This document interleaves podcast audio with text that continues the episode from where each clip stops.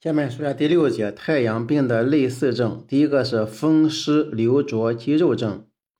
原文说呢，伤寒八九日，风湿相搏，身体疼烦，不能自转侧，不呕不渴，脉浮虚而涩者，桂枝、附子汤主之。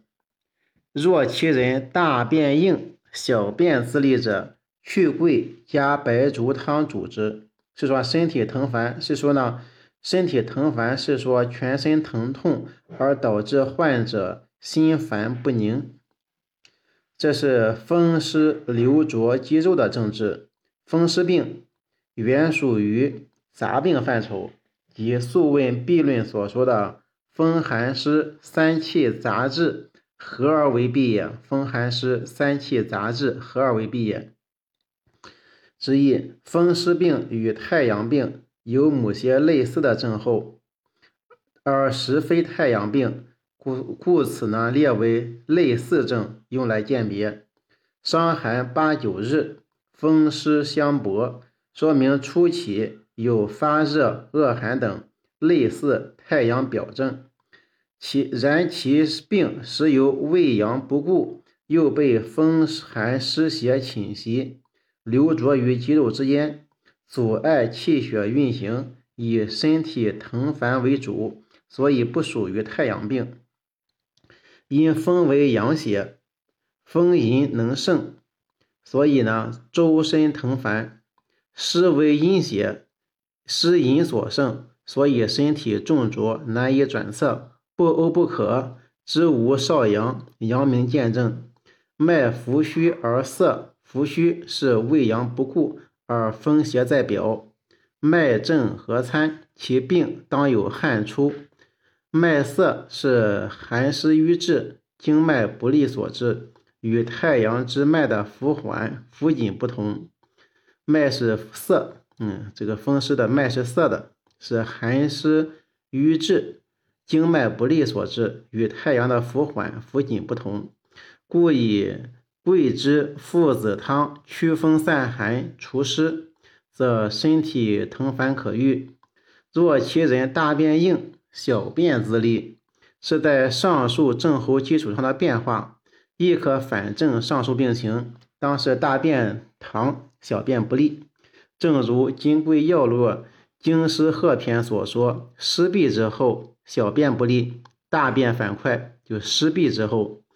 若其人虽有身体疼烦，不能转侧，但大便硬，小便自利，是风去湿存，就是大便硬呢，小便自利是风去了，但是呢湿还在，或因服桂枝汤后，阳气较为宣通，故于上方走表而能化气之桂枝，加燥湿健脾之白术，它的治疗是。温经散寒、祛风除湿，用的是桂枝附子汤，桂枝四两，附子三枚，生姜三两，大枣十二枚，甘草二两，以上五味，以水五升，以水六升，煮取两升，去渣，分温三服。呃，去桂加白术汤方是附子三枚，白术四两，生姜三两，甘草二两，大枣十二枚。它去掉了四两的桂枝，加了。加了这个白术四两，以上五味，以水六升，煮取两升，去渣，分温三服，初一服，其人参如痹，半日许复服之，三服都尽，其人如帽状，无怪。此以父子逐病走频令，逐水气未得除，故使之耳。法当加桂四两，此本一方良法，以大便硬，小便自利，去桂也。以大便、小便不利，当加桂、附子三门，恐多也。虚若家，及产妇亦减服之。说桂枝附子汤呢，用桂枝来祛风、温通经络；附子呢是温经扶阳、散寒湿而止痛，助胃阳以固表；甘草、生姜、大枣呢是心肝发散而调和营卫，是风湿之邪，则以同外而解。若其人大便硬，小便自利，是呢风去了，湿还存，阳气上通，所以呢，不需要桂枝来化气达表，而用白术来健脾燥湿，此名桂枝附子去桂加白术汤。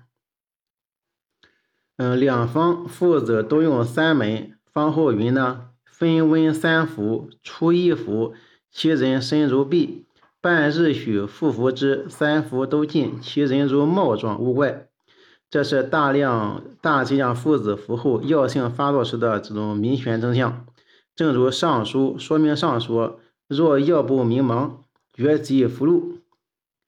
桂枝附子汤与桂枝去芍药加附子汤药味完全一致，仅因桂枝附子用量不同而主治亦有所异。彼为表虚兼。胸满脉微恶寒，所以用桂枝汤去芍药，以治表虚而兼胸满；加熟附子一枚，以温经复阳而治脉微恶寒。此为风邪、风寒湿邪流浊肌肉，疼痛不得屈伸，所以需要加重桂枝通阳化气而祛风，重用熟附子三枚，微经逐寒而止痛，温湿。呃，温经逐寒湿而止痛。